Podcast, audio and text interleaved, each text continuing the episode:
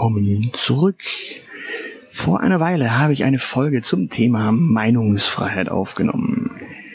Die am besten erstmal noch hören, falls ihr sie noch nicht gehört habt, denn das dort Gesagte gilt heute noch genauso wie damals.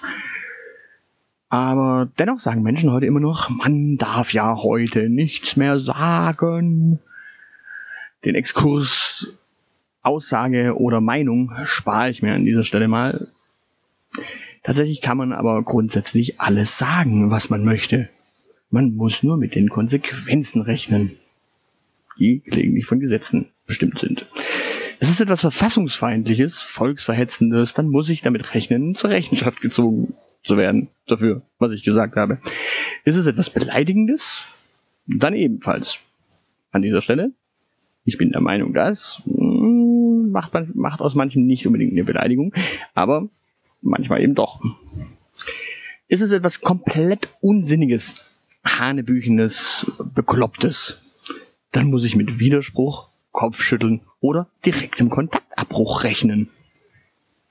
Das ist so das, was den Schwurblern gelegentlich aktuell so passiert. Jo, und ist es was Privates, was ich öffentlich kommuniziere?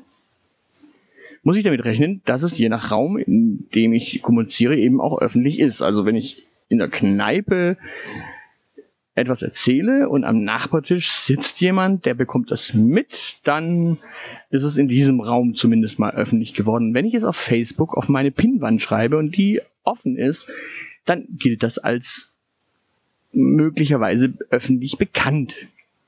Denn jeder kann sie ja im Zweifel lesen. Jo, und genau an dieser Stelle wird es eben knifflig mit offener Kommunikation. Denn die Frage ist ja nicht, ob man alles sagen darf und kann, sondern ob man das will und mit den Konsequenzen leben möchte. Oder auch mit den Konsequenzen leben kann.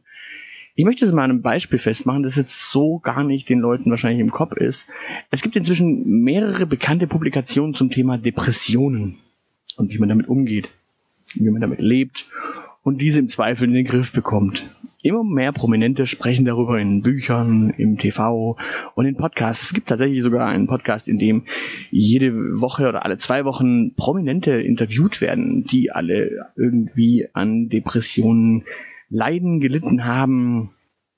So. Kann man also offen mit dem Thema umgehen? Weil Prominente machen das ja. Und einfach so drüber sprechen? Klar, das kann man, wenn man mit den Konsequenzen leben kann. Allerdings haben jetzt diese Prominenten einen anderen Status als Otto Normalverbraucher.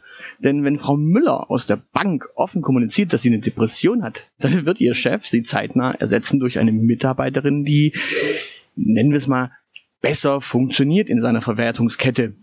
Da hilft auch kein Podcast, der zu einem offenen Umgang mit dem Thema animiert. Jo, eine neue Stelle wird sie mit einer offenen kommunizierten Depression eher schwer finden.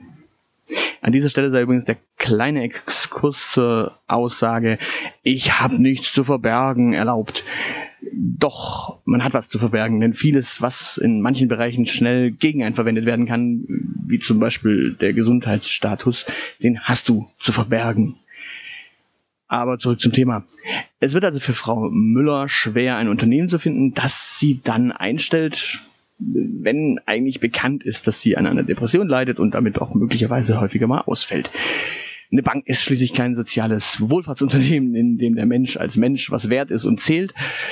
Wobei insgesamt freue ich mich auf Feedback, äh, ob es da draußen überhaupt Unternehmen gibt, in denen der Mensch als Mensch etwas wert ist ja, ich bin gespannt. Also teilt's mir mit. Gibt es da draußen noch Unternehmen, in denen der Mensch überhaupt was wert ist, äh, was zählt? Falls nichts kommt, ja, damit ist zu rechnen. Aber an diesem Beispiel Depressionen lässt sich hervorragend nachvollziehen, dass alles sagen dürfen in unserer Gesellschaft grundsätzlich möglich ist. Die Debatte darüber,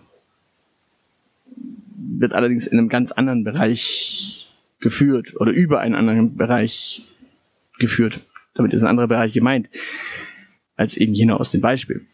Wenn man seine Paprikasauce unbedingt nach einem diskriminierenden Begriff benennen möchte, ist der Meinende, der das unbedingt sagen möchte, Täter der Diskriminierung.